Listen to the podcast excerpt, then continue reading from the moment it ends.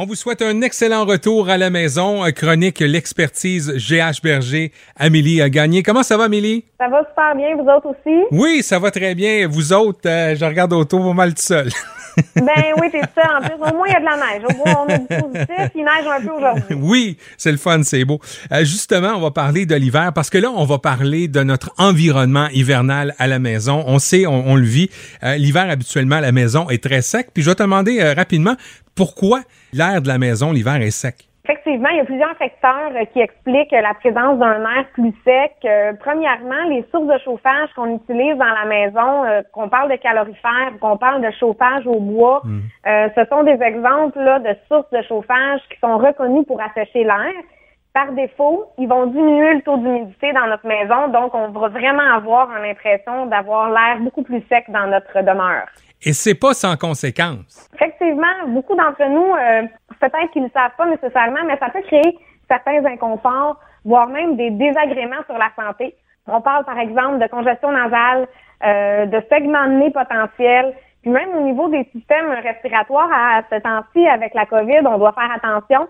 Donc, il y a beaucoup d'éléments avec l'air trop sec qui peut engendrer des conséquences sur la santé, mais aussi sur nos meubles, euh, mhm. voir les meubles de bois, de bois, pardon, le plancher également, la peinture peut finir par craquer. Puis dans un environnement sec, crois-le, crois-le pas, on a toujours une augmentation de concentration de poussière dans l'air. Donc, c'est plein d'inconforts qu'on ne veut pas nécessairement avoir. Puis là, il y a d'autres solutions que je peux vous énumérer plus tard qui vont pouvoir remédier à cette situation-là. Peut faire ça tout de suite? Ben, je peux, je peux très bien me lancer là-dessus. En fait, il euh, faut considérer qu'un taux sec dans votre maison, c'est un taux d'humidité qui va être en bas de 40% On va vous recommander d'avoir un taux qui va se situer entre 40 et 50% Puis si vous remarquez que vous avez un air qui est très sec, à ce moment-là, tentez d'augmenter tout ce qui est euh, ventilation dans votre maison. Donc, ouvrez les fenêtres, faites rentrer l'air frais, pas longtemps évidemment, mais l'air frais à l'extérieur va apporter un taux d'humidité qu'on va pouvoir conserver dans la maison. Ouvrez la porte de votre euh, lave-vaisselle. Truc qui peut paraître ah bien banal, mais il y a beaucoup de chaleur dans la vaisselle, beaucoup d'humidité. Donc, une fois le cycle de lavage terminé, laissez seulement ouvrir votre porte, puis un gros, gros, gros niveau d'humidité va se dégager. Vous allez voir même sentir une différence dans votre cuisine. On peut aussi installer un humidificateur dans certaines pièces.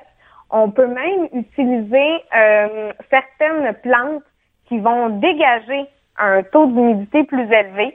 Donc, il y a vraiment plein de trucs que j'ai mis sur l'article de blog, sur le site web. Ça serait super intéressant pour vous d'aller vous référer. Est-ce qu'il y a un outil qui existe qu'on peut, euh, exemple, un, comme, je sais pas, un lecteur qui existe qu'on peut, euh, avec lequel on peut mesurer dans notre maison? Absolument, c'est un hygromètre. Ça se trouve dans les grandes surfaces. C'est super abordable, quand même très précis. Il y en a qui vont seulement calculer le taux d'humidité.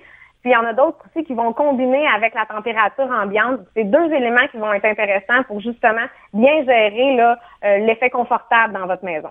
Et en terminant, ben, des trucs rapides pour remédier de l'autre côté à l'air qui est trop humide. Trop d'humidité. Les maisons d'aujourd'hui sont très, très hermétiques. On manque parfois de ventilation, ce qui fait en sorte que le taux d'humidité peut augmenter rapidement dans la maison. Un conseil très, très, très basique, c'est on augmente la ventilation autant quand on cuisine que quand on sort de la douche. Donc, la ventilation va vraiment faire un gros, gros travail au niveau du taux de l'humidité. On baisse le chauffage aussi d'un ou deux degrés. On peut évidemment utiliser un déshumidificateur qu'on peut soit euh, brancher dans le sous-sol ou euh, près des endroits qu'on considère qui sont euh, plus humides. Puis, c'est vraiment un concept de ventilation. Donc, on aère aussi, mais surtout, on parle les ventilateurs, soit de salle de bain ou la haute de la cuisine pas, facile, une maison l'hiver au Québec. Vive Cuba! Ben oui!